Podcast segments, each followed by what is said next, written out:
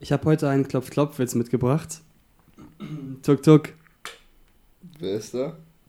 Indien. Indien wer? Wir reden heute über Indien. ich musste nur an das Wort Tuk Tuk denken, weil das jetzt äh, schon ein paar Mal gefallen ist. Stark. Oh. Ähm, heute eine Folge. Aber ich habe noch einen für dich. Ja, bitte. Knock knock. Who's there? We. We. We, we, we. gut. Ja. Doch. Sehr gut. Klasse. Ähm, zurück zu Indien. Marco checkt auch nicht, wo er hier gelandet Ähm, ja, heute nehmen wir mal abends auf, statt nach dem Gottesdienst, deswegen ist heute eine andere Stimmung. Ja. Weht ein ganz anderer Wind. ist. Ist eine gute Stimmung, aber. Ja, ja.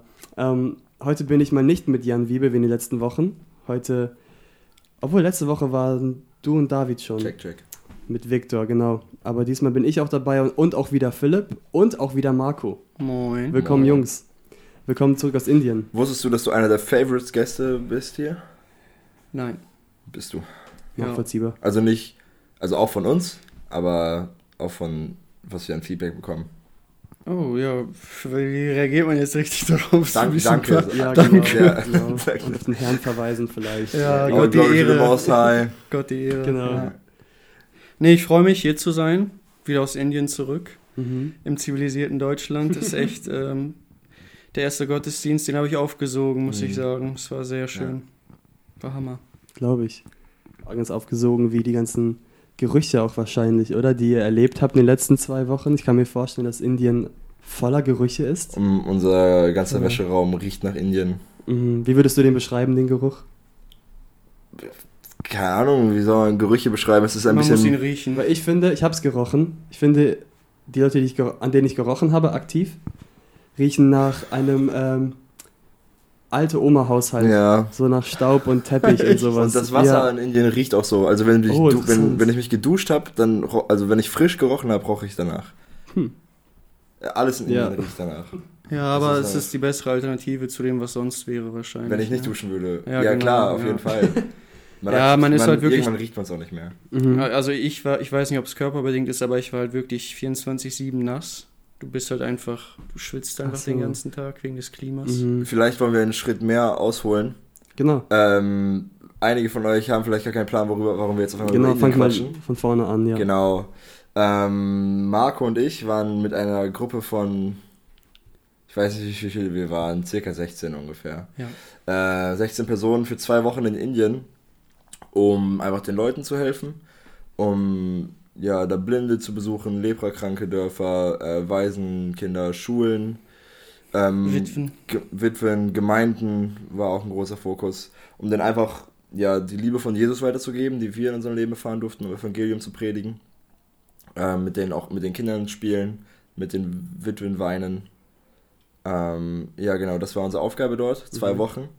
Und wir machen jetzt so einen kleinen Recap dieser Folge. Also wir werden jetzt keine Predigt oder so analysieren ähm, und über ein bestimmtes Thema sprechen, sondern über die Zeit, die wir da hatten, was für Gedanken wir uns jetzt mittragen, welche Mhm. Erfahrungen wir gemacht haben. Genau, Tim hatte das gleiche ja schon mal letztes Jahr, aber in Mosambik. Genau. In Ich war auch in Mosambik, Oh ja. Bruder. Ah, stimmt, du warst auch sagen. da. Mhm. Junge, der, Ja. War auch wilde, waren auch wilde Zeiten. Und Mhm. ich habe direkt eine Einstiegs, einen Einstiegsgedanken. Ich finde richtig cool, äh, dass man in unserer Gemeinde merkt, wie die, ein Fokus auf Mission gelegt wird. Also Ja. wenn nicht nur, es wird nicht nur von der Bühne davon gesprochen, sondern versetzt dich mal in die, Ta in den, in die Lage eines 13-jährigen Jungen in unserer Gemeinde. Der wächst gerade auf in der Gemeinde, während Älteste regelmäßig auf Missionseinsätze fahren, während die Jugenden jährlich auf Missionseinsätze fahren, ähm, wo Leute aus der Gemeinde immer wieder ausgesandt werden in Missionen und man beschäftigt sich, automatisch mit der Frage, soll ich das auch? Und das ist viel normaler. Als ich 13 war, war das ich, mir klar, ich werde niemals Missionar, weil das macht keiner so. Und das Denken spüre ich irgendwie richtig, wie das in der Gemeinde verändert wird. Also unsere Ältesten machen da einen sehr guten Job, muss man sagen. Das ist ja, also ist ja, Ja. bewusst so. Das Das merkt man übrigens auch in unseren Spenden. sehr große, äh, Pistolenschüsse. sehr oder- viele Anteile der Spenden gehen halt auch an Missionseinsätze und Projekte und sowas, ne? Ist auch sehr nice, dass wir das Draußen nicht werden so, gerade Silvesterraketen gestartet Ja. übrigens, falls man das dass weiß. wir das nicht so bunkern, sondern auch in, den, unserem Gehalt, in unseren Finanzen sieht man, Mission liegt uns am Herzen. Das ist echt sehr stark. Ja, das stimmt. Ich merke das auch, ähm, dass allein das darüber sprechen den Gedanken auch völlig normalisiert. Ja. Als ich eine Zeit lang in Brake war, gab es jede Woche Missionsabend und es wurde Mission so erzählt, als wäre es das Allernormalste, das du tun kannst. Ganz viele Lehrer sind auch frühere Missionare, die dann an die Bibelschule kamen zum Lehren. Hm. Und ähm, das hat mir auch gezeigt, Mission ist etwas, was auch einfach ein Lebensabschnitt sein kann. Und damals dachte ich immer, Mission ist so endgültig. Du gehst in Mission, Hm. du bist für immer weg aus der Welt und so weiter. Mhm. Ähm, aber es ist wirklich schön, diesen Gedanken wirklich zu normalisieren. Und ähm, ich merke trotzdem, dass er mir oft verloren geht. Aber dann helfen genau solche Einsätze auch, ähm, das zu verstehen. Letztes Jahr waren wir ja auch in Mosambik. Und als wir aus Mosambik wiederkamen, habe ich auch gedacht, boah, Mission ist ja gar nicht so, so schlimm oder Auch nicht so außergewöhnlich. so abwegig. Nee, es ist so, du bist zwar weg, du nimmst deine Familie und fährst und bleibst in einem anderen Land oder im besten, oder nicht im besten Fall, in einem anderen Fall auch vielleicht im eigenen Land. Aber du schaffst es dir auch, in dem fremden Land ein Leben aufzubauen, dort einen Kreis Menschen zu erreichen und irgendwie wird auch das Leben, denke ich, irgendwann normal. So, es wird für dich normal. Der Mensch Ja. kann sich ja gewöhnen. Ja. Wobei es trotzdem ein Kampf bleibt. Ich glaube, Mission ist schon ein extra Kampf, den man kämpft. Wenn ich ähm, daran denke, was so zum Beispiel Jakob und Lina sind Missionare aus unserer Gemeinde, die in Neuguinea sind. Oder nur Guinea? Nur Guinea. Guinea, Ja. die in Guinea sind. Ähm, also die sind da jetzt wie lange? Ahnung, Zehn Jahre. Zehn Jahre locker. Mhm. Äh, und die haben immer noch Kämpfe, ne? Also auf einer ganz anderen Ebene auch. Aber die werden auch eine umso fettere Krone im Himmel bekommen, muss man dazu sagen. Weil die halt egal, alles, was sie haben, einfach äh, Jesus geben. Das ist schon cool. Wie wart ihr jetzt in Indien? Mit welcher Organisation? Vishwa Jyoti. Genau, mit der waren wir da. Wir hatten zwei Leiter von denen mit. Äh, Ja. Eine Gruppe wurde von Rayani geleitet und die andere von Michael. Ne? Ja, genau. Wir haben uns in Indien selbst gesplittet. ja. Also wir waren keine 16er-Gruppe, sondern wir waren ungefähr zwei 8er-Gruppen. Eine 9er, eine 7er-Gruppe Mhm. waren wir. Wart ihr gleichen? Nee, Nee. deswegen Ah, sitzen perfekt. wir beide auch hier, Sehr gut. damit wir beide Sichtweisen hier haben. Weil Marco hat wirklich etwas, ein völlig Ja. anderes, Eine ganz andere Welt mitbekommen. ja, es war wirklich sehr different. Ja. Also der Fokus, den meine Gruppe hatte, war sehr auf äh, Kinderarbeit.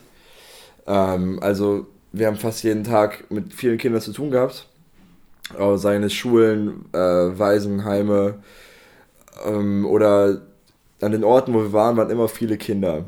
Und bei dir war, glaube ich, der Schwerpunkt viel mehr auf Gemeindearbeit. Gemeinde und die Hilfsprojekte, ne, mit Ja. den Witwen und so. Ja, genau, das hatten wir auch alles, aber Ja, ja. der Schwerpunkt. Ja, genau, genau, da war der Unterschied, ja. Und der, die Umgebung war ein krasser Unterschied, ne? Philipp und seine Gruppe, die waren also ländlich eher unterwegs. Mitten im Dschungel. Ja, das die Bilder waren echt Hammer, das war sehr schön zu sehen. Und wir waren halt wirklich in einer, das war eine Metropole, ne? Die hat 13 Millionen Einwohner, Chennai hieß die Stadt, das sind unsere vier größten Städte, einfach mal, oder drei größten Städte einfach mal addiert. Das war da so, ein, so eine Stadt in Indien, die keiner kennt. Da waren wir halt unterwegs, ne? So eine Betonwüste. Das war auch eine Erfahrung für sich, ey. Ab und zu waren wir mal ein bisschen ländlicher, aber der Großteil war schon auf jeden Fall mitten in der Stadt, ja.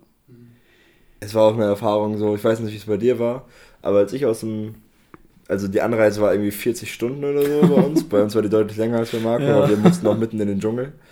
Ähm, aber als ich dann in diesen Bus gestiegen bin und die losgefahren sind, ich dachte, wir sterben, weil der Verkehr ist wirklich, Verrückt. also die Inder sind wirklich ganz andere Menschen. Da wird auf zweispurig, wird fünfspurig gefahren und es wird von fünf Seiten überholt und es wird, also es wird immer gehupt.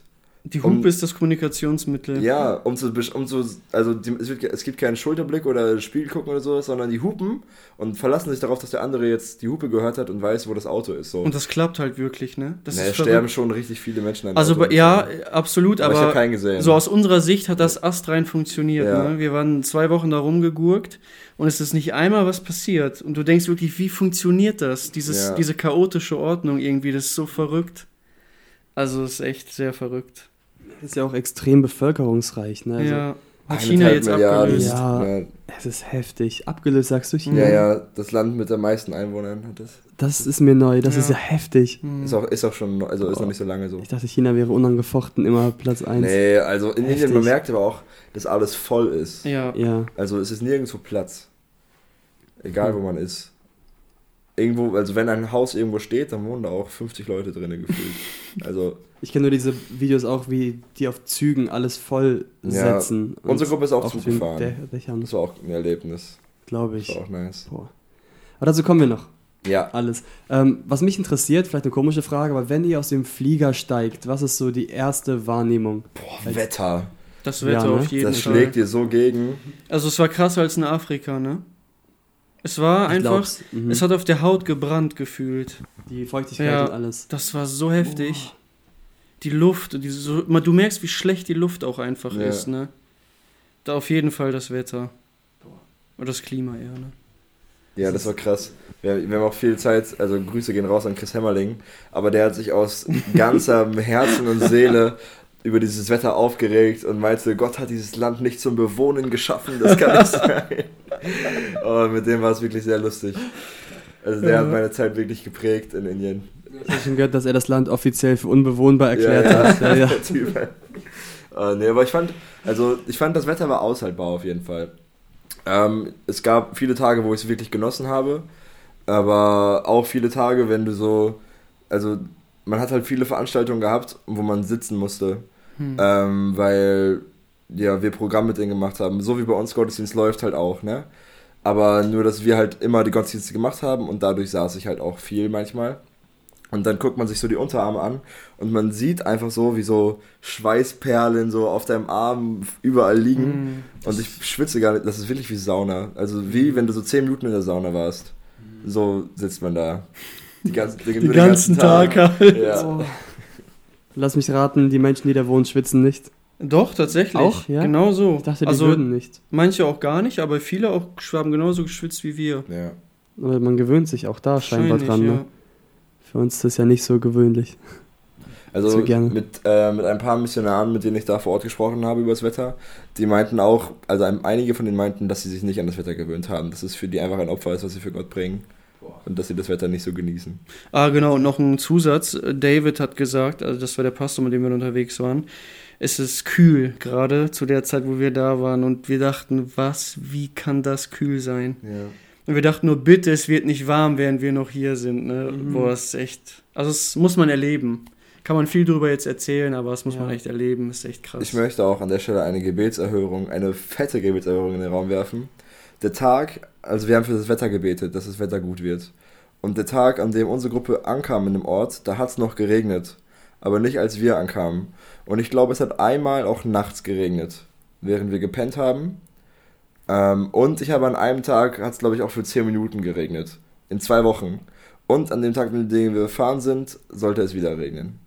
Das war die Wettervorhersage. Also, also mitten, wir sind mitten in der Regenzeit in Indien gewesen, muss man dazu sagen. Und es hat zwei Wochen clean nicht geregnet, als wir da waren. Mhm. Das war Krass. schon nice. Bei uns nur nachts und das hat uns auch nicht behindert in Ja. unserer Arbeit. Das Hammer, war schon ey. echt ein Segen. Habt ihr dann wenigstens für nachts Klimaanlagen gehabt? Ja, Wir hatten manchmal. Klimaanlagen, ja. Manchmal? Wir, wir hatten nicht überall. Manchmal war aber auch Ja. Stromausfall und dann Ja. war es auch egal. ja, wirklich. Ich weiß noch in, in Mosambik, wenn die einfach nachts einmal ausgefallen sind. Oder kein Wasser. Weiß noch den. Ach so, das weiß nicht, ob man jetzt darüber sprechen kann, aber kurz ganz schnell reingeworfen. Wir waren den ganzen Tag arbeiten, wir kamen nach Hause und das Wasser funktionierte nicht. Oh wir ja. mussten so verschwitzt und mit dem Dreck und der Erde einfach pennen gehen. Das war echt furchtbar. Ja, das war nicht so klasse. Ähm, bei wem fangen wir denn jetzt an von euch, wenn ihr zwei verschiedene Wochen erlebt habt? Oder Ich, wir können es ja parallel laufen Ja. lassen. Aber hast du eine bestimmte Frage gerade dran? Oder? ähm, nö. Ich weiß nicht. ja, ich dann würde ich einfach ihr ein mal, bisschen erzählt. ähm, um hier ein bisschen auch einen Schritt weiter zu gehen. Ähm, die Frage an dich vielleicht, Marco. Wo, was beschäftigt dich jetzt? Es ist jetzt ja, gut eine Woche her, dass der Einsatz vorbei ist. Mhm. Wir hatten am Ende, also mit also ohne Abreise und wir hatten am Ende noch so zwei Reflexionstage in Indien, das war im Prinzip Urlaub. Ähm, also es ist ein, vor einer Woche war unser letzter Einsatz, glaube ich. Mhm. Was beschäftigt dich am meisten? Was mich jetzt im Moment beschäftigt oder in Indien beschäftigt hat. ja, rückblickend auf die Zeit in Indien, was hast du Mhm. mitgenommen, was lässt dich nicht los? Also, ich muss echt sagen, dass, dann grätsche ich ein bisschen vor, aber als man so du. den Leuten so in diesem Leid begegnet ist, äh, da hat sich, da habe ich einem einfach eine Himmelssehnsucht verspürt, die ganz anders ist als hier in Deutschland. Du sagst hier so in Deutschland, ja, Himmel wird nice. Also ich freue mich drauf.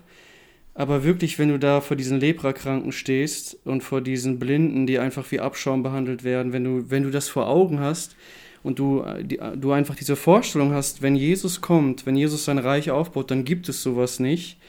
Eine ganz andere Sehnsucht. Du verstehst auf einmal, was das heißt, so, weil wir haben ein, wir, ja, wir, wir, ich kann nicht sagen, wir leben in Deutschland in einer Illusion, aber wir leben Doch. schon in einer sehr weltfremden Welt, sage Also, ich mal so. Ne? Also wir sind 2% der, Bef der Welt und eben 90% sind so wie in Indien so, ne? Und vielleicht nicht 90, ein bisschen weniger, aber ihr wisst, worauf ich hinaus will. Und ich dachte, ich dachte wirklich einfach, boah, Jesus, komm, komm einfach und bau dein Reich, weil dann gibt es sowas nicht mehr. Das ist so, das war bei den Leprakranken, wo ich die gesehen habe. Ich kann es nicht beschreiben, das war einfach krass. Und irgendwie habe ich echt neu schätzen gelernt oder besser verstehen gelernt, was Jesus eigentlich getan hat und auch in Zukunft tun wird. Es ist eine gewaltige Sache, die er tun wird und er wird einfach alles reparieren, das ist schon heftig. Und das hat mich so mit Hoffnung erfüllt, dass diese Leute einfach daran Anteil haben können, egal wie schlecht es denen jetzt auch gerade im Moment geht, ne? Das war schon sehr, sehr rührend und bewegend für mich. daran anknüpfend. Ähm, also Daniel Siemens hat mal in einem dem Podcast von Together in Guard, übrigens guter Podcast, könnt ihr euch gerne anhören. Ähm, er hat erzählt, dass er in Verfolgung aufgewachsen ist in der Sowjetunion. Und auch äh, meine Gruppe hat ähm, dort ähm, Teile kennengelernt, wo, also in Indien ist in Teilen von Indien ist wirklich krasse Christenverfolgung. Ich glaube, Open Doors Christenverfolgungsindex sind die auf Platz 11, Indien. Ähm, also da ist Christenverfolgung. Und ähm, das ist auch das, was Marco jetzt gesagt hat. Daniel Siemens meinte, jeden zweiten Sonntag wurde darüber gepredigt, dass Jesus bald wiederkommt. Das war wirklich die Hoffnung, die die Menschen hatten und das war, also bei uns ist es ein, so ein generelles Empfinden und so eine generelle Lebenseinstellung, ja, Jesus kann bald wiederkommen. Die warten, die stehen morgens auf und erwarten, dass Jesus wiederkommt, so. Dieses Aktive, ne? Ja. Das ist der Unterschied zu uns zum Beispiel. Ja. Ne? ja. Weil das, weil das alles ändert bei denen. Es Mhm. ändert alles. Ähm, und wir waren im, wir haben einen Waisenjungenheim besucht, das fand ich sehr krass. Das war ein Jungenheim, komplett Waisen, die ihre Eltern in der Christenverfolgung verloren haben. Also ähm, vor im, ungefähr vor 10 bis 20 Jahren in den Gebieten, in denen wir waren, war heftige Christenverfolgung. Ähm, und die Leute, mit denen wir unterwegs waren, die haben uns auch Stories erzählt, dass sie ähm, morgens aufgestanden sind, zum Gottesdienst gegangen sind und auf dem Weg lagen verbrannte Leichen und so. Weil die haben die Christen da verbrannt. So. Und dann wurden die im Auto eingesperrt ähm, und manchmal wurde gebettelt, so, ey, verschont unsere Kinder und so. Nee, also das ist Christenverfolgung gewesen so. Ähm, und auch wenn in ungefähr ein, zwei Stunden von uns entfernt, ist das auch heute in Indien noch so. Also in Manipur. Ähm, und da reden auch unsere Medien nicht drüber. Das wird einfach totgeschwiegen. Aber da gehst, also das ist Alltag, dass da gerade Kirchen verbrannt werden und dass da Leute öffentlich hingerichtet werden und so, nur weil die an Jesus glauben.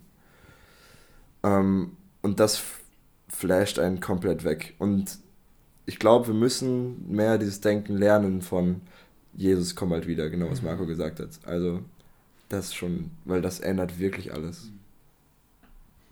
Also, wie es aus euren Berichten jetzt schon anklingt, ein sehr leidvolles Land. Ja. Also Ja, ein Land, absolut. das wirklich Jesus Ja. braucht. Mhm. Und ähm, auch stark Hinduismus, hinduistisch geprägt, Ja, nehme ich an. ist alles drin, Ja. ähm, aber vor allem Hinduismus, genau. Und wie, wie merkt man das zum Beispiel im Alltag? Also, wie merkt man es nicht? Ich weiß nicht, wie es bei Philipp war, ähm, aber bei uns, also da stand wirklich jede 200 Meter ein Tempel, Ja. wo die opfern und da, die machen richtig Götzenzüge durch die äh, Stadt. Dann laden die da diese Statue auf und lassen das von den Ochsen ziehen und die gehen hinterher und so und machen da ihre Rituale und ähm, Genau, die haben ja auch dieses Kastensystem im Hinduismus. Das kommt von den Göttern. Also natürlich, das ist ausgedacht, es kommt vom Menschen, aber das gibt es auch bei den Göttern. Ne? Und dementsprechend sind auch die Menschen unterteilt. Die dürfen nur zu den niedrigen, niedrigen Kasten beten. Und denen stehen nur diese und diese Privilegien zu und sowas. Und äh, daher kommt die Verachtung. Also die Verachtung der Menschen kommt aus der Religion quasi. Ne? Das ist so verrückt. Möchtest du das Kastensystem kurz erklären? Ja, genau. Also im, du kannst mich gerne ergänzen, Philipp. Ich bin da, äh, weiß ich nicht, ob ich das jetzt so auf die Kette kriege, aber die sind halt eingeteilt in, wie kann man das sagen, in so Abteilungen von Menschen oder so in Klassen von Menschen. Ne? Also höhere Klassen, niedrigere Klassen. Und äh, zum Beispiel die ganz dunklen, unser Fahrer, der war die unterste Kaste, die es gibt. Der hat uns immer so rumgefahren und so. Ne? Und das ist, hängt von der Haut, das ist von der Haut abhängig. Je dunkler deine Haut ist, desto niedriger ist deine Kaste. Weil je dunkler deine Haut ist, das heißt, desto mehr arbeitest du draußen und desto weniger bist du wert quasi, weil du nur die Drecksarbeit machst. Mhm. Genau, und dieser Typ, der hat sich bekehrt jetzt, der ist jetzt in der Gemeinde und das ist so tief in ihm verankert zum Beispiel, der hat sich nicht mit uns hingesetzt zum Essen. Ne, weil die Leute von der unteren Kaste essen nicht mit Leuten aus höheren Wir sind halt Kasten die Weißen gewesen. zusammen. Ja, Ne? Also das geht gar nicht. Äh, Und die müssen richtig ankämpfen, ey, bei uns in der Gemeinde, im Leib Christi gibt es sowas nicht. Du kannst zu uns an den Tisch kommen und du isst mit uns. Wir sind Brüder und wir sind Geschwister im Herrn. Und Ja. da sieht man, wie krankhaft diese Religion ist und wie die diese Menschen wirklich so, also wie verachtend. Also das kann man sich hier gar nicht vorstellen, ne? So setz dich nicht an unseren Tisch, das ist, das ist so beleidigend, das ist voll krass. Also, wenn man das jetzt so sagt, ist das vielleicht nicht so klar, aber stell dir mal vor, du gehst, du, du willst dich zu deinen Freunden setzen und die sagen, Junge, was willst du hier? Setz dich mal da hinten hin, ne? du gehörst nicht zu uns oder so. Ja. Das, das zerbricht einen. Also, Mhm. wer bin ich so? Was ist mein Wert? Und das ist nur so ein ganz kleiner äh, ja, Einblick darin. Du kannst gerne noch was ergänzen, Philipp, Ja, wenn du möchtest. Also, es wird ein Unterschied im Wert des Menschen gemacht, ähm, von deinem Reichtum abhängig. Also, ähm, der Hinduismus funktioniert ja so, dass du dein Leben lebst und der Hinduismus besagt, dass wenn du stirbst, wirst du direkt wieder neu geboren, aber in ein anderes Wesen hinein sozusagen. Also, ähm, wenn ich jetzt als Mensch richtig viel gesündigt habe und ein schlechtes Leben gelebt habe ähm, und geklaut habe und die Götter nicht richtig verehrt habe und so, dann werde ich danach als ärmerer Mensch wiedergeboren. Und ähm, das heißt, wenn du dort als armer Mensch auf die Welt kommst, dann sagt dir die Gesellschaft, dass du davor richtig Müll gebaut hast und dass du es dir verdient hast, Mhm. dass es dir jetzt so geht. Und das ist dein Wertebild von dir selber. Und das ist das Wertebild von Milliarden Menschen in Indien, dass sie nichts wert sind. Und sie versuchen dann halt, wir haben letzte Woche hier mit Victor über Gesetzlichkeit ganz kurz gesprochen, und sie versuchen dann halt mit Gesetzlichkeit und mit eigenen Werken sich wieder hochzuarbeiten, damit die vielleicht im nächsten Leben ein paar Euro mehr am Tag verdienen und dann wieder und wieder und wieder und irgendwann sind das vielleicht reiche Menschen und Priest oder Priester oder so. Also das ist komplett gestört. Das macht einen so kaputt und das, was am meisten wehtut an der ganzen Geschichte ist, die geben alles, was sie haben, diesen Göttern und denken, wenn die sterben, dann haben die es gut, aber sie, werden es nicht gut haben, wenn die so sterben krass, ne? Das ist wirklich richtiges Teufelswerk, was da Mhm. passiert ist, ey. Und man hat auch gemerkt, wenn man durch die Straßen gegangen ist, die Menschen sind zutiefst unglücklich. Das kennt man aus Europa gar nicht so. Ich weiß nicht, ob ihr euch das, ähm, ob ihr manchmal so einen Moment habt, dass ihr durch die Straßen geht und ein Mensch geht an euch vorbei und denkt, Alter, der sah heftig traurig aus. Also das gibt es immer wieder mal, dass Menschen extrem traurig aussahen. Und das waren in Indien so viele. Man hat sich so dran gewöhnt, in so dunkle Augen zu gucken, die, man hat, die haben keine Hoffnung. Ja, ähm, David hat uns erzählt, eine zweite Auswirkung von diesem Denken mit diesem ähm, Ich bin nichts wert und so. Die einen arbeiten halt und machen diese Gesetzlichkeit und so. Da gibt es aber auch das, die, das andere Extrem und das ist komplette Resignation, ne? Die denken, okay, ich kann jetzt nichts daran ändern, ich harre jetzt einfach aus hier und hoffe einfach, dass wenn ich gar nichts mache, auch nichts Schlechtes, dass ich dann einfach ähm, ein bisschen besseres Leben habe und die halten dann quasi still und machen überhaupt nichts. Und dementsprechend sieht das da auch in diesen Dörfern aus. Ne? Die kommen da teilweise nicht raus, weil die es auch gar nicht versuchen. Ne? Weil die dieses Denken so haben, okay, ich halt, ich harre jetzt einfach aus, ich habe das verdient. Das ist meine gerechte Strafe. Und äh, dann im nächsten Leben wird es mir ein bisschen besser gehen, so, ne? Und ja, dann liegen die da in ihrem Dreck und finden sich halt einfach damit ab, weil die Religion denen das eintrichtert, so, ne? Kann auch in unserer Gesellschaft passieren, muss man dazu sagen. Ja, das stimmt. Also, dass man versucht, sich durch Gesetzlichkeit irgendwie hochzuarbeiten, aber nee, Ja, nur Jesu Blut macht mich rein. Amen. Ich weiß nicht, wo hatten wir das gesungen? Irgendwo hatten wir das gesungen, aber es riecht gut. Ich glaube, das haben wir unter uns eher gesungen. Ja, kann auch sein.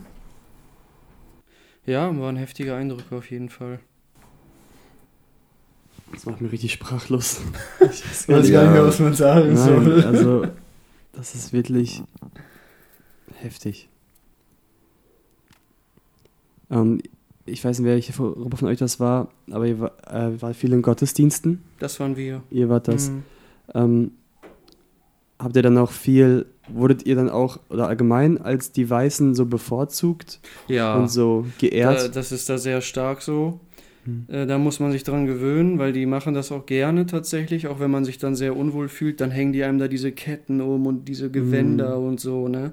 Man schwitzt ja nicht noch genug. Und man sitzt immer auf der Bühne vor allen genau. anderen. Und auf Stühlen immer. Ja. Und die anderen sitzen Oh. halt alle auf Boden, auf dem Boden, ne? In Deutschland immer die größte Ehrung, nicht im Fokus zu sein. Ja, eigentlich genau. Ja, ja. Ja, und daran muss man sich echt gewöhnen. Das war ja, ich weiß nicht, vielleicht nochmal ein kurzes, kurzer Rückblick, war das in Mosambik, war das ja eigentlich auch so, ne? Im Gottesdienst, da saßen wir auch auf den Stühlen, die saßen unten auf dem Boden. ja. Irgendwie scheint es in dieser Kultur so zu sein, in diesem Asien, obwohl das ist ja Afrika. Asien, das ja. ist wirklich Ja. ganz woanders. Komplett Ja, kurz den Ozean, dann bist du auch im Mosambik. Ja. Ozean. Ja, ist interessant. Die haben ja sehr diese Ehrkultur. Ja. Und wie gestalten die so einen Gottesdienst? Mm, Also wir haben viel nicht verstanden. Die fangen halt ähnlich an wie wir. Die machen da irgendwelche Ansagen am Anfang. Auf Englisch? Nee, auf Tamil. Tamil. Bei uns war es Äh, Hindu. Auf Hindi. Mhm. Hindu. Und dann fangen die halt angefangen zu singen. Und äh, so einige Lieder, drei, vier Lieder. Und dann, die sammeln dann auch, auch immer die Kollekte dabei ein. Ne? Dann kommt jeder nach vorne und wirft das rein. Und dann waren auch schon immer wir dran. Dann haben wir unser Programm gemacht. Ja. Und da wäre dann wahrscheinlich deren Programm, was auch immer die dann machen. Ne? Predigt, keine Ahnung, ob die Zeugnisse erzählen. Also hast du gar nicht erfahren, wie deren Art von Predigt Tatsächlich ist? nicht, nee. Boah. Ich hätte es richtig gerne mal gehört, wie die so predigen, was die so Mhm. lehren. Ähm, natürlich hoffe ich Bibel, aber Ja, auf welche klar. Art und Weise und so. Ne? Welche Aspekte die rausgreifen genau, auch, ne? genau. Und was so deren Bibelverständnis ist. Aber da konnten wir leider nicht so Einblick bekommen, halt nur auf den Anfang des Gottesdienstes. Wie oft hast ne? du gepredigt in den zwei Wochen? Äh, sieben oder acht Mal, glaube ich. Und Alter. Christian Alter. Elfmal. elfmal, ja, ja. Wir waren schon da ordentlich Boah. unterwegs. Die Sache ist, äh, Philips Gruppe hat da auch drei Prediger, wir waren nur zu Ja. zweit. Also wir hätten uns auch ein bisschen besser aufteilen. Und bei uns waren die Gottesdienste parallel, bei euch waren sie hintereinander. aber, aber euch waren alle parallel. Ja, also wir konnten einfach, wir waren ja eine Gruppe von neun Leuten und wir haben dann immer gesagt, wir teilen uns in Dreiergruppen auf und ihr fahrt dahin, ihr fahrt dahin, ihr fahrt dahin. Mhm. Und dann haben wir alle fertig gemacht. Also alle so, ja. Gottesdienste fertig gemacht. Also der erste Sonntag, da hat Christians Gruppe zwei gemacht, wir waren auch aufgeteilt. Ach ne? so, okay. Und meine Gruppe hat drei gemacht halt. Also so bei uns war es auch Boah, krass, parallel ey. und hintereinander. Ja.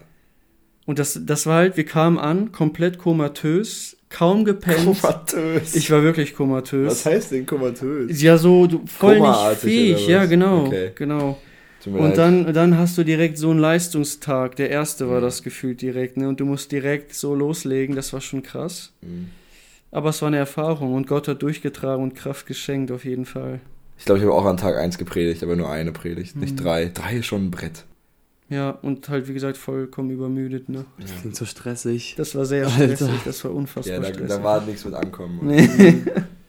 Was waren dann so eure Programme in den, in den Gemeinden?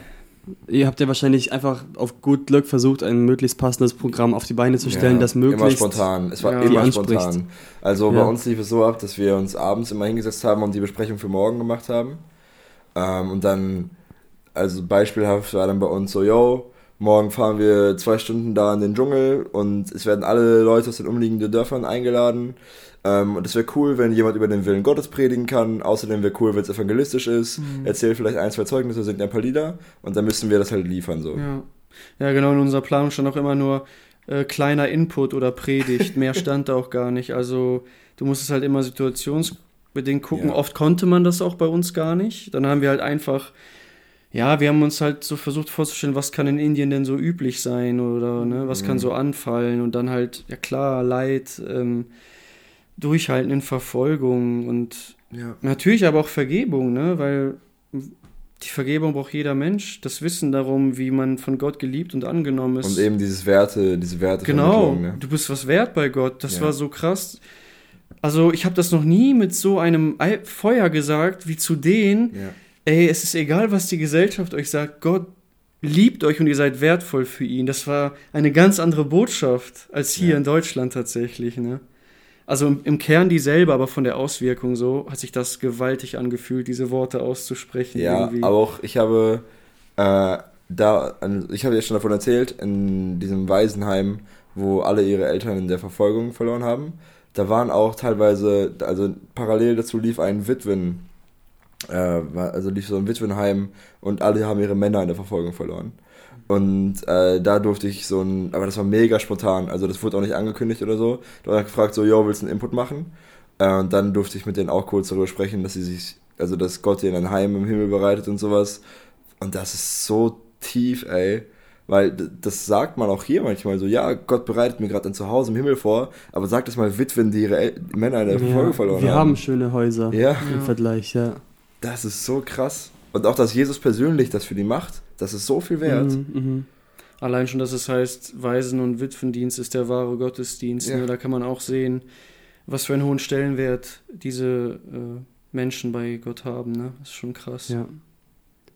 Ich glaube, also wie ihr das so erzählt, das weitet auch gerade voll meinen Blick, weil man ist so viel in seiner westlichen Gesellschaft hier unterwegs und bekommt immer das gepredigt und man weiß, im Himmel werde ich es schön haben, aber ich habe ja auch hier ein schönes Haus, eine gemütliche Wohnung und so weiter. Ja.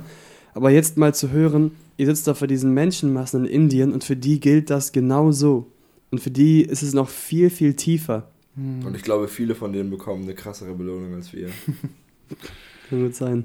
Ja, die waren auf jeden Fall viele sehr, also auch die Zeugnisse und so teilweise wir hätten sehr die krass. Bergpredigt predigen sollen. Egal, jetzt ist es Ja. spät.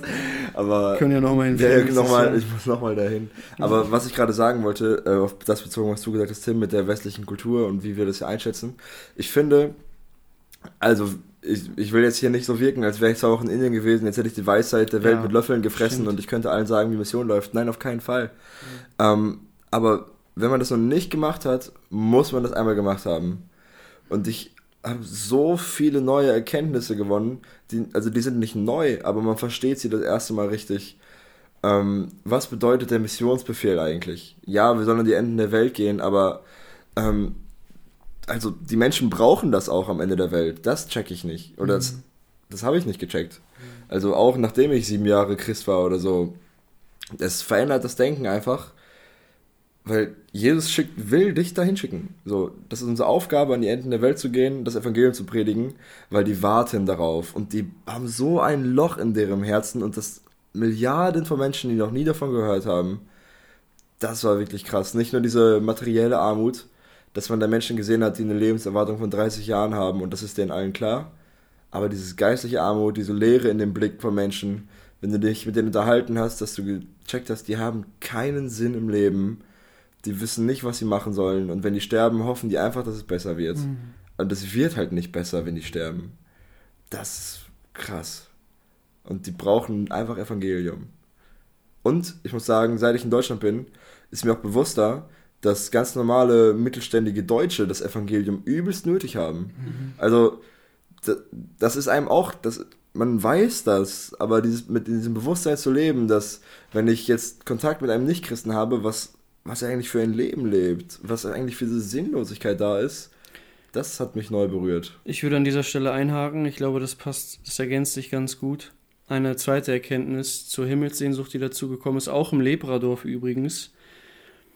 Ähm, das war, äh, ich habe halt diese Menschen gesehen, die physisch zerfallen, die komplett verstümmelt sind, die Ja. eigentlich fast tot sind schon so, ne?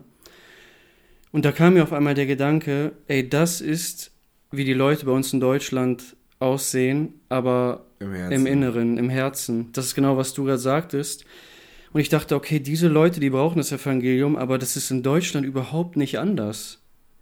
Die, der physische Körper mag in Deutschland gesund sein, aber diese Erkenntnis war so krass für mich, die Herzen sehen genau so aus, wie diese Menschen von außen aussehen.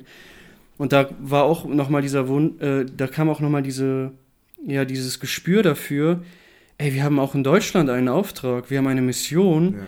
und wir und Jesus muss dort die Menschen genauso heilen, wie er sie hier in Indien heilen muss, so, ne? Und ich fand dieses Bild, das wird mir, glaube ich, noch lange hängen bleiben, weil das war so einprägend für mich. Wenn man die gesehen hat und du denkst, das ist der geistliche Zustand des Menschen von Natur aus ohne Jesus, ne? Das war echt eine heftige Sache für mich, die mich da auch sehr berührt hat und die will ich auf jeden Fall mitnehmen. Ich finde es richtig nice, dass wir gerade nochmal darüber sprechen, weil ich merke, wie viel ich schon wieder vergessen Ja. habe. Und es ist einfach traurig. Zu meiner Schande muss ich gestehen, ey, aber es ist richtig nice, das nochmal so aufzurollen. Also man muss es gemacht haben, finde ich. Ja, Man muss einmal irgendwie sowas in der Art gemacht haben. Und Armut sehen und geistliche Armut am Ende der Welt sehen Mhm. und Jesus da erleben. Und was sich bei mir wirklich verändert hat, ist, ein Bewusstsein des Heiligen Geistes zu haben. Dadurch, dass wir jetzt, das lag gar nicht an Indien oder an diese geistlichen Armut oder irgendwie sowas, sondern dadurch, dass wir täglich Programm liefern mussten, was nicht geplant war. Ähm, also du musstest zwei Wochen lang spontan predigen im Prinzip. Ich bin teilweise zwei Stunden in irgendeinen so Dschungel gefahren, dann sitze ich da, ich frage den Pastor, wie viel Zeit habe ich, er sagt mir so 20 Minuten. Ich denke so, ah nice, 20 Minuten kann man predigen, aber 20 Minuten plus die Translation so, also und die Übersetzung, also nee, 20 Minuten ohne Übersetzung. Dann bin ich da zwei Stunden hingefahren, rede 10 Minuten und dann Mhm. muss halt das Evangelium in 10 Minuten verkündet werden und nicht in einer halben Stunde oder so. Ähm, also leiten lassen war schon ein großer Punkt. Oder halt dieses, ähm, yo, morgen sollst du darüber predigen, wie ich den Willen Gottes finde. Und dann sitzen da 100 Jugendliche vor dir und die wollen das jetzt von dir hören. Und du hast es nicht vorbereitet. Aber Gott hat jedes Mal geführt. Und ich habe da richtig nice Sachen erlebt. Das, ja. Also ich habe noch nie so bewusst, ich habe das erste Mal spontan Predigten gehalten und die waren besser als die, die ich in Deutschland gehalten habe. Alter Philipp, ich wollte genau das gleiche gerade sagen, nicht in Bezug auf Predigt, aber auf, äh, auf, die auf das Zeugnis geben. Ähm, so, also ich habe da öfter mein Zeugnis auch erzählt, vor allem auch für die Jugendlichen. Tamil hat ja so Jugendarbeit auch gemacht und so. Und ich hatte genau denselben Gra äh, Gedankengrad wie du. Die Zeugnisse, die ich da spontan plötzlich erzählt habe, wo mir fünf Minuten vorher Bescheid gesagt wird, ich kann mit hundertprozentig sich, hundertprozentiger Sicherheit sagen, die waren viel besser als die Zeugnisse, auf die ich mich hier ganz bewusst vorbereitet habe, wo ich aufgeschrieben habe. Und ich weiß nicht, warum das so ist, aber ich glaube, das ist, was Philipp meint, das ist einfach, wenn der Heilige Geist wirkt. Ja. Ne? Natürlich, der Vorbereitung ist gut und der Heilige Geist wirkt auch genauso in der Vorbereitung. Ähm, aber das habe ich wirklich auch bewusst so erlebt, dass ich auf einmal dachte, okay, ich habe wirklich gemerkt, das hat die angesprochen. Und das läuft einfach und die Worte kommen und du, du sprichst einfach in das Leben so hinein. Ne? Das war natürlich auch nicht immer so, aber an, an, an einmal kann ich mich erinnern, wo es auf jeden Fall so war, wo ich dachte, wow, was war das Ja. gerade so, ne? Das hatte ich auch, also einmal hatte ich sehr, sehr stark. Mhm. Warte, ich erzähle das einfach mal kurz, weil wir wollen ja halt die Geschichten erzählen, so, ne? Ey, Thomas, wie viel Zeit haben wir noch? Wir sind bei 38. 38 Ah, Minuten, alles entspannt, Ja. okay. Ähm, also eine Geschichte in Bezug darauf wollte ich erzählen. Äh, und ich habe das Beispiel schon genannt. Wir saßen abends zusammen ähm, und wir waren drei Prediger. Also Lukas, Dieter und ich haben äh, gepredigt. Also einer von dreien hat immer gepredigt. Ähm, und dann saßen wir in dieser Abendsbesprechung, saßen wir da zusammen. Ähm, und unser Pastor Biswanjit hat so gesagt, okay, äh, morgen wäre es schön, wenn ihr darüber redet, wie finde ich den Willen Gottes. So, ne? Das wollen die wissen. Und ich weiß nicht was, aber ich wusste so sehr, dass ich das machen muss. Und dann habe ich gesagt, so ja, ich, ich mache das, ähm, weil keiner von uns war darauf vorbereitet. Ähm, aber ich habe mal ähm, über Heiligung gepredigt und in 2. Thessalonicher 4, Vers 3, 1. Thessalonicher 4, Vers 3 steht, ähm, wie find, nee, dies ist der Wille Gottes, eure Heiligung.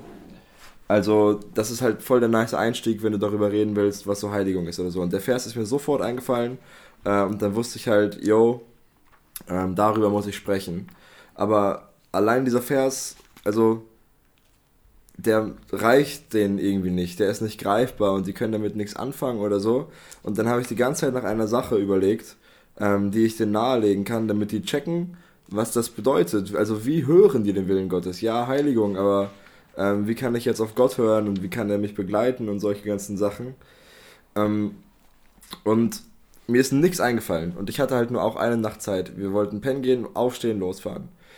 und mir ist nichts eingefallen. Da habe ich darüber nachgedacht, dachte ich so, ja komm, wir machen das seit einer Woche schon spontan, im Gottvertrauen schlafen gelegt, seelenruhig geschlafen, äh, morgens aufgestanden, schon komplett vergessen und dann sitze ich da im Dschungel und mir fällt auf, Junge, ich muss gleich darüber predigen, wie man den Willen Gottes findet. Also das war auch, also es war auch nicht die Hauptpredigt, die hatte Lukas. Lukas hatte so einen evangelistischen Part. Ähm, aber ich musste so, ja, Input-Predigt mäßig. Und dann fällt mir auf, ey, ich muss das gleich machen. Und dann meinte ich so, ja, aber ich gehe noch schnell auf Toilette und dachte, überleg, über, also unterwegs überlege ich mir was. Ähm, und dann komme ich zurück und ähm, es wird gerade so ein Lied gesungen und danach wäre ich dran gewesen. Und ich komme zurück und die singen gerade Ewigkeit auf Deutsch. Die singen gerade auf Deutsch Ewigkeit. Und ich komme dahin, ich frage Dieter Junge, warum singen, also warum wollt ihr das auf Deutsch, äh, wie singt das auf Deutsch so? Und er meinte so, ja, keine Ahnung. Also ich weiß es bis heute nicht, warum man in Indien, wo die Leute auch Englisch sprechen konnten, ein deutsches Lied gesungen hat. Keine Ahnung so. Mhm. Aber äh, da habe ich das gemacht und mitten im Lied fällt mir, also mitten im Lied war es wie ein Blitz in meinem Kopf und die Predigt stand einfach.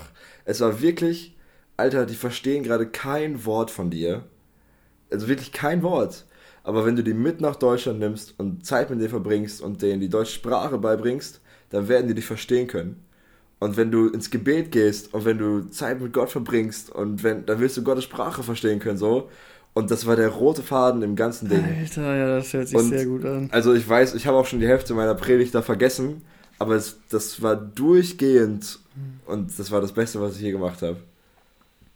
Ja, Heftig. ich werde dieses Beispiel bestimmt in irgendeiner Predigt in Deutschland normal bringen, weil das ist das ist ein sehr gutes Beispiel. Das ist ein richtig, darauf kommt man aber nicht. Ich habe mich darauf nicht vorbereitet oder so. Das kam eine Minute bevor ich sprechen musste, kam das halt der Beginn so, ne? Und dann habe ich halt damit angefangen. Stark. Äh, das ist so nice, sowas zu erleben, ey, weil man in völliger Abhängigkeit ist. Ja. Das war mein Highlight auch von ganz Indien, dieses Erlebnis.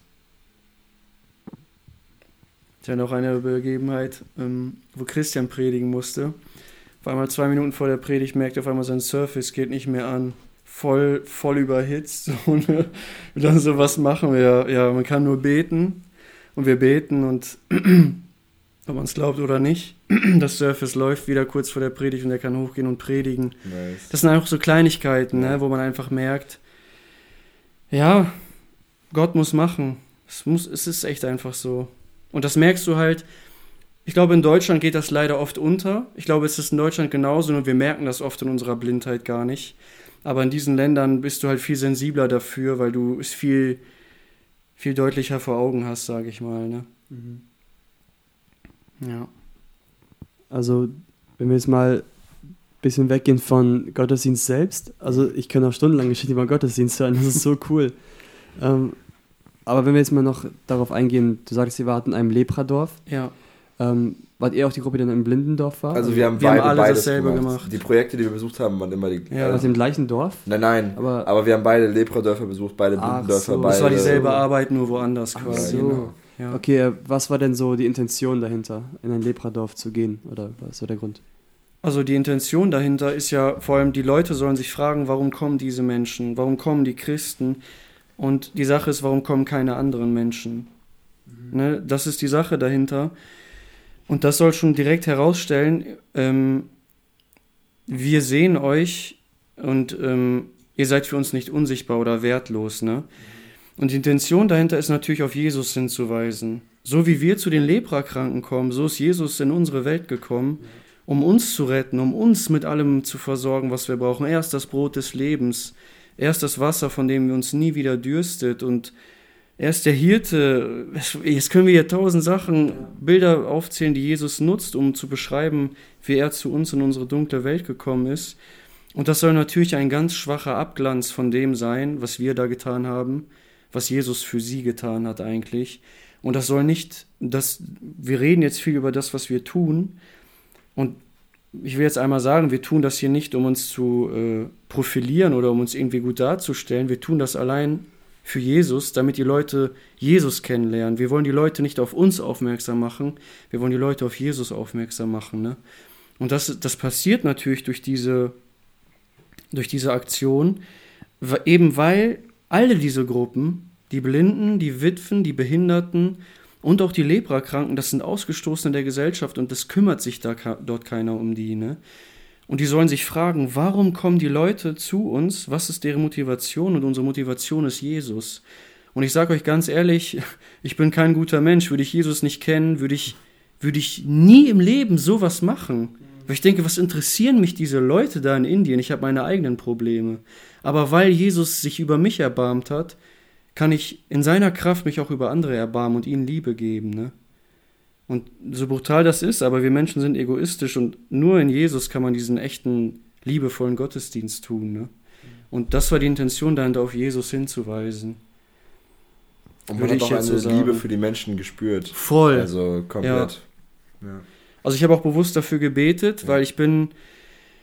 In Deutschland ist man irgendwie, man dreht sich so oft immer nur um, um sich selbst. Ich weiß nicht, ob ihr das kennt, aber man ist so voll auf sich fixiert immer. Man muss richtig sich bemühen, auf andere Acht zu geben. Und ich stand da vor diesen Leprakranken und ich habe wirklich gesagt, boah, Jesus, bitte gib mir Liebe für diese Menschen ins Herz. Und die Liebe kam, das kann ich euch sagen, das war krass. Und da will ich eine Begebenheit äh, von aus unserer Gruppe erzählen, auch Sophia, Props an dich, wenn du das hörst. Es hat mich richtig bewegt, wie sie mit diesen Menschen weinen konnte und die einfach im Arm halten konnte, vor denen sich andere vielleicht auch ekeln würden. Das hat mich sehr gerührt und mich sehr bewegt. Und da habe ich wirklich gesehen, Alter, das ist die Liebe Gottes, ne? Hm. Es ist völlig egal, in welchem Zustand du bist. Gott kommt und er umarmt dich. Und er befähigt uns, er allein befähigt uns wirklich zu lieben. Ja. Habt ihr auch gemerkt, dass die Menschen dann empfänglicher waren in ihrem Leid? Ich meine, da war die Sprachbarriere, ja, aber hat man so gemerkt, dass sie, dass diese Frage aufkommt, was machen die Christen hier? Es war sehr. Oder willst du, Philipp? Ich habe jetzt Ähm, ja, unser, ich, wir waren in einem Lepradorf und wir konnten dann durch gegebene Umstände nicht so viel Kontakt mit denen haben. Deswegen kannst du ja mal die Frage beantworten und Ja, ich kann dann okay. erzählen, warum. Ähm, also es ist tatsächlich ähm, sehr, sehr unterschiedlich. Das variiert so krass von Person zu Person auch, ne? Da war eine Frau, die war überhaupt nicht mehr ansprechbar, die war wie ein Tier. Die saß da in ihrer Höhle. Der Boden war voller Würmer, da lag Unflat rum, da lag Kotze rum, Erbrochenes. Und die Laute, die sie auch beim Essen gemacht hat, das könnt ihr euch nicht vorstellen. Also die war überhaupt nicht mehr ansprechbar gefühlt. Und dann waren andere, die waren, die haben dir nicht mal in die Augen geguckt, als die den Reis und die Utensilien und die Kleidung angenommen haben. Die wollten das einfach haben. Ich sitze das hier ab, ich nehme euer Zeug und verschwinde, das hat man gemerkt. Aber da gab es auch Leute, die haben dir wirklich so ein warmes Lächeln geschenkt und die haben dir wirklich von Herzen gedankt. Und Tamil sagte auch, viele von denen fragen sich, warum machen die das? Ne, warum sind die hier? Also ich würde sagen, das war sehr, sehr unterschiedlich und variabel. Und in diesem Lepradorf waren tatsächlich zwei Christen. Ne, also das scheint Früchte zu tragen. Ich weiß nicht, ob die sich durch diese Arbeit bekehrt haben oder ob die da schon vorher bekehrt waren, aber da waren Christen in diesem Lepradorf, auch wenn es nur zwei waren. Und ich denke, das wird, da, wurde, da wird immer ein Same gesät. Ne, man, muss dem, man muss vertrauen, dass Gott diese Arbeit einfach fortführt. Weil Gott, Gott schenkt das Wachstum. Wir können nicht mehr tun, als zu gießen und zu pflanzen. Ne? Wie Paulus es sagen würde. Ja, bei uns im Lepradorf äh, ist eine crazy Geschichte abgegangen. Und damit Ja. können wir eigentlich auch einen Schwenker zum nächsten Thema gleich machen, und zwar zu deren Götzendienst und so. Ähm, wir haben, also das Lepradorf hat einen eigenen Tempel gehabt. Also Tempel klingt immer so krass, aber es ist einfach so eine Götzenanbetungsstätte gewesen. Also ein Tempel ist von 5 Quadratmeter, kann auch bis 100 gehen. Ja. Also ist sehr variabel, der Ja, ja. Und die haben halt da einen Tempel gehabt. Und direkt daneben, direkt neben dem Tempel haben wir dann unser Gott, unseren Gottesdienst da gehalten, sozusagen. Also wirklich, die Entfernung von der Götzenstatue zu den Menschen ist wie von Marco zu mir Ja. gerade so, ne? Ich habe das gehört, ich dachte, ja, so krass wird es nicht sein. Ich habe das Bild gesehen, Ja. es war wirklich so krass. Die waren fast im Tempel Ja. Ähm, und da haben wir halt unser Programm abgezogen. Und wir wurden auch, und bevor wir da hingefahren sind, hat Michael, unser Missionsleiter, hat uns gesagt, ähm, rechnet mit Anfechtungen vom Teufel und rechnet wirklich damit. Und er hat gesagt, also wir meinten so, hä, was, was meinst du? Und er meinte, die Krähen werden heute viel, viel lauter krähen, wenn es ums Evangelium geht. Und wir dachten so, ja, okay, hä, was ist das jetzt? Und dann sind wir da hingefahren, aber es war alles ruhig. Und dann dachten wir so, ja, okay, machen wir unser Ding. Und dann haben wir angefangen, haben da Hallo gesagt, wir haben mit denen Lieder gesungen, vor allem mit den Kindern, die da waren, ähm, haben mit denen gelacht. Dann ähm, hat irgendwer eine Kindergeschichte erzählt. Ich glaube, boah, das war auch krass. Ich glaube, Feli hat eine Kindergeschichte über Hiob erzählt, äh, über das Leid. Ähm, und da war auch noch alles ruhig und wir dachten, okay, alles entspannt. Und dann hat Dieter, dann hat Dieter angefangen zu reden. Und dann ging es ab, das sage ich euch. äh, Dieter hat angefangen zu reden und zwar wollte er sein Zeugnis erzählen und das mit dem Evangelium völlig, also voll übereinander lappen lassen und also sein Zeugnis erzählen und dabei voll Evangelium verkünden. Und ungefähr eine Minute nachdem Dieter angefangen hat zu reden, haben die Krähen rumgekreischt. Das, das habe ich in meinem Leben noch nicht gehört. Also, so wie wir gerade reden, wir hätten uns nicht verstehen können, weil die Krähen so laut waren. Und dann hat, also dann waren wir alle schon so, Junge, was geht jetzt ab? Und dann sind da Kühe rumgelaufen. Junge, da kam, dann kam da Kühe hin und wir dachten, Alter, was passiert hier? Dann kam die Regierung an und die hat, haben irgendwie gedroht, dass sie denen das Dorf wegnehmen oder sowas. Und da sind so die Hälfte der Leute aufgestanden und mit der Regierung diskutieren gegangen. Und auf einmal hat sich das halbiert innerhalb von einer Minute. Es war so laut, da waren Leute in diesem Tempel, die die ganze Zeit gebetet haben ähm, und wir haben uns gefragt, Junge, was passiert hier? Das hat eine Unruhe geherrscht, das habe ich noch nie in meinem Leben erlebt. Das hört sich wirklich gerade an, als würdest du dir das einfach aus. Alter, das war, also das war wirklich geisteskrank. Wir, wir nutzen dieses Wort falsch, aber das war, Alter. Also diese Krähen, die flashen mich bis heute, weil das war, es Ja, war ruhig, als wir kamen und es war auch ruhig, als wir gefahren sind. Aber sobald das Evangelium losging, ging es da ab, Junge.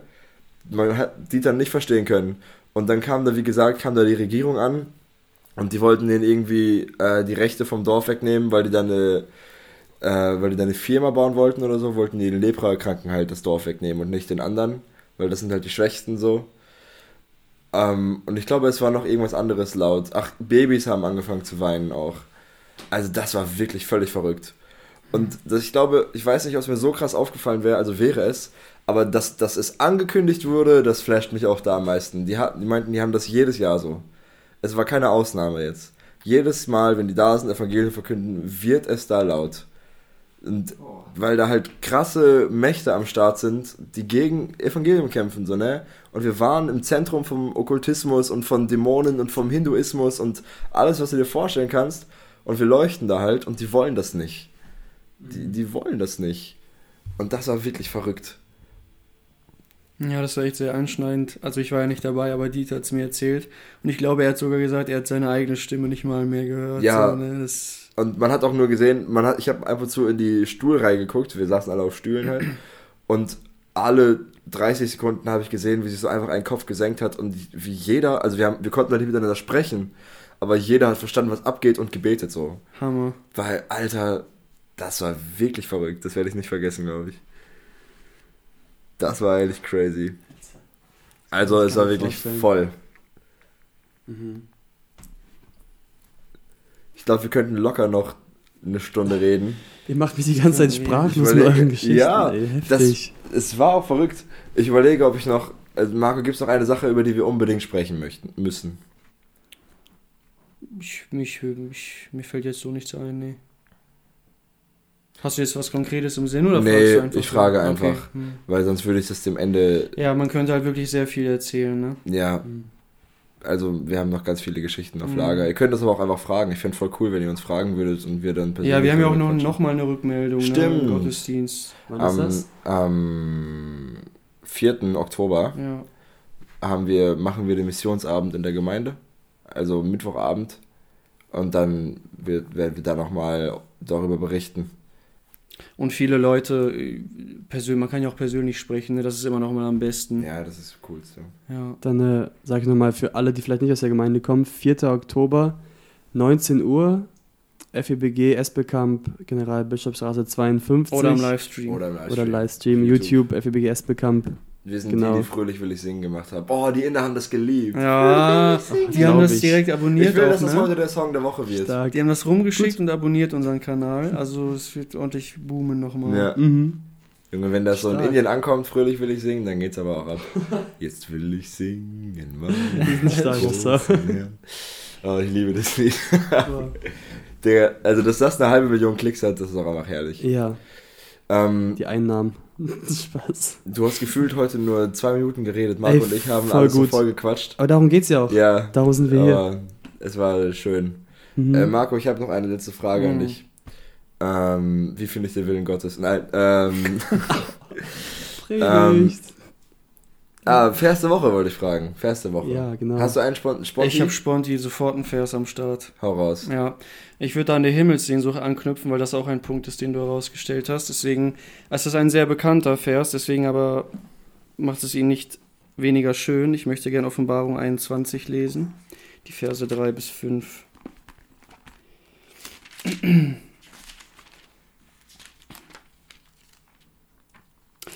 Dort steht folgendes. Und ich hörte eine große Stimme von dem Thron her, die sprach, siehe da, die Hütte Gottes bei den Menschen. Und er wird bei ihnen wohnen, und sie werden sein Volk sein, und er selbst, Gott mit ihnen, wird ihr Gott sein. Und Gott wird abwischen alle Tränen von ihren Augen, und der Tod wird nicht mehr sein, noch Leid, noch Geschrei, noch Schmerz wird mehr sein, denn das Erste ist vergangen. Und der auf dem Thron saß, sprach, siehe, ich mache alles neu. Und er spricht, schreibe, denn diese Worte sind wahrhaftig und gewiss. Alter. Amen. Richtig gut. Amen. Amen. Bevor wir das hier komplett abrunden, will ich noch ganz kurz, sorry für den Kontextbruch, ähm, einen kurzen Aufruf machen ähm, für die Entdeckerwoche. Einfach Einfach nochmal kurz Werbung machen. Und zwar äh, haben wir eine Kinderwoche in der ersten Herbstferienwoche, in der es darum geht, Kindern ähm, einem die Bibel näher zu bringen. Und da kann jeder mitarbeiten, der möchte. Es ist einfach ein Aufruf an alle Zuhörer. Wir brauchen äh, Gruppenleiter, Kreativmitarbeiter, einfach ganz viele Helfer. Wenn ihr Interesse habt, in so einer Woche mitzumachen, sucht Kontakt in der FEBG, weil alle Gemeindemitglieder, die auch in der WhatsApp-Gruppe sind, haben auch das Dokument, können es euch zusenden, wenn ihr nicht in der Gemeinde seid oder wenn ihr Zugriff braucht. Und äh, macht gerne mit. Ja, das wollte ich noch kurz wenn reinschieben. wir schon dabei Das sind. vergessen. Uns hat eine Frage erreicht ähm, in Bezug auf stille Zeit machen äh, und dass man das Mhm. gerne morgens machen würde und nicht richtig schafft und solche Sachen und das Thema. Ähm, darum, wir haben darüber schon mal im Podcast gesprochen und zwar in der letzten Folge, nee, in der vorletzten Folge mit Rudi. 5. Juni. 5. Juni. Äh, mit Rudi Unrau in der Folge haben wir darüber gesprochen, speziell über das Thema äh, stille Zeit machen, vor allem morgens, wie kriegt man sich aus dem Bett ähm, und so weiter. Deswegen werden wir das nicht neu behandeln, Mhm. aber du kannst es dir sehr gerne nochmal da anhören. Haben wir noch Genau. mehr Ansagen zu machen? Noch eine Marco? letzte. Okay. Falls, ähm, also du sagst ja gerade fröhlich, will ich singen, können wir Song der Woche machen. Äh, aber den gibt es, glaube ich, nicht auf Spotify, deswegen Nee. müssen wir vielleicht noch einen Alternativsong überlegen, falls wir den nicht reinkriegen Wir ans müssen ja Ende. keinen von Spotify nehmen. Ach so, ja gut, dann geht das. Ich, dann, dann weiß ich weniger von Technik als ihr. gut. Oder ich wünsche dich mein Highlight von Violin Heart, wäre auch gut. Oh yes. Guter Song. Ist jetzt langsam Würde auch ein bisschen besser zur Thematik passen. Ja, das wird richtig gut zur Thematik passen. Ja. Okay, wir machen, oh, ich wünsche dich noch ein Highlight. Und danach, straight im Anschluss, schneiden wir nochmal nur für euch im Podcast Fröhlich will ich singen. Deswegen bleibt gerne dran. Ey, und falls ihr den Song nicht kennt, Alter, ihr müsst den hören. Ja, natürlich. Das ist so ein Banger. Also, ach, eigentlich muss man sich auf YouTube angucken, weil die Hemden machen das alles noch ein bisschen schöner. Und die Stimmt. passenden Ja. Mikros zu den Hemden. ja, das ist, wirklich. ach, was die da rausgehauen haben, finde ich wunderschön. Fröhlich will ich singen. Okay. okay. Äh, vielen Dank, dass du hier warst, Marco. Es hat Ja. mir eine große Freude gemacht, mit dir zu sprechen. Ich fand es auch wieder sehr nice. Hat mir auch eine große Freude gemacht, für dich zu sprechen, Tim. Danke, Spaß. danke für eure Ja. Berichte, für euer mit reinnehmen. Es war ultra spannend.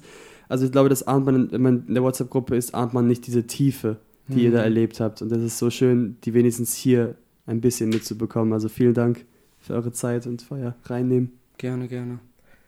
Und ich hörte eine laute Stimme vom Thron her sagen, siehe, das Zelt Gottes bei den Menschen. Und er wird bei ihnen wohnen, und sie werden sein Volk sein, und Gott selbst wird bei ihnen sein, ihr Gott. Und er wird jede Träne von ihren Augen abwischen, und der Tod wird nicht mehr sein. Noch Trauer, noch Geschrei, noch Schmerz wird mehr sein, denn das Erste ist vergangen. Und der, welcher auf dem Thron saß, sprach, siehe, ich mache alles neu. Und er spricht, schreibe, denn diese Worte sind gewiss und wahrhaftig.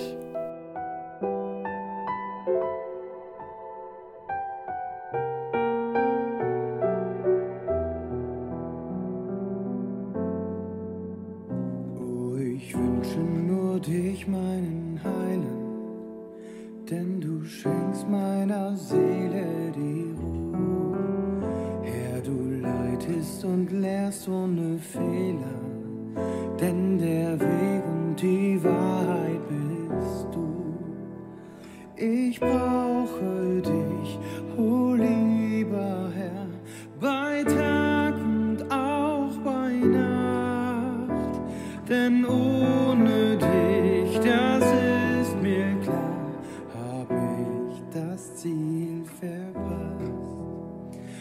auf meinem Leben.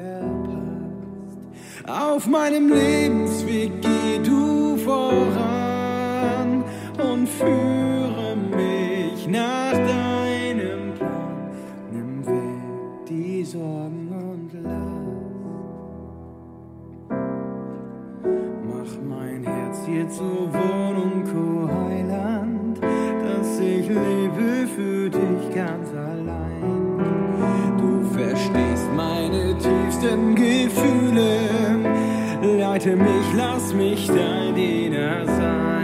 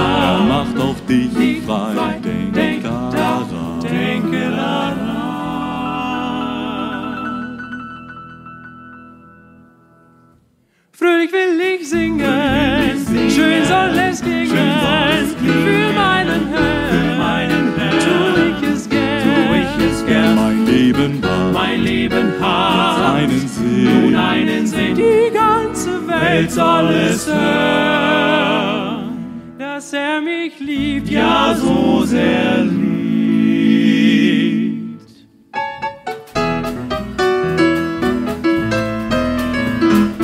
Einmal im Himmel kein Leid wird mehr sein, wir hören auf ihn, unseren Heiland, er spricht zu uns, wir werden glücklich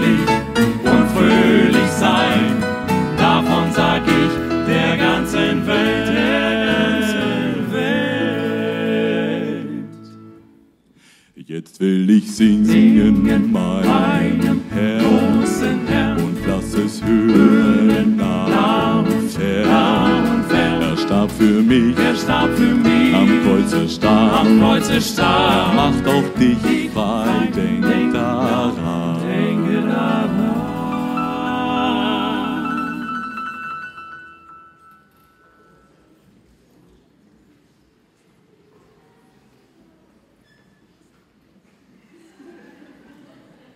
Fröhlich will ich singen, schön soll es klingen, für meinen Herrn, tu ich es gern. Mein Leben hat, Mein Leben jetzt einen Sinn. nur einen Sinn, die ganze Welt soll es hören, dass er mich liebt, ja so sehr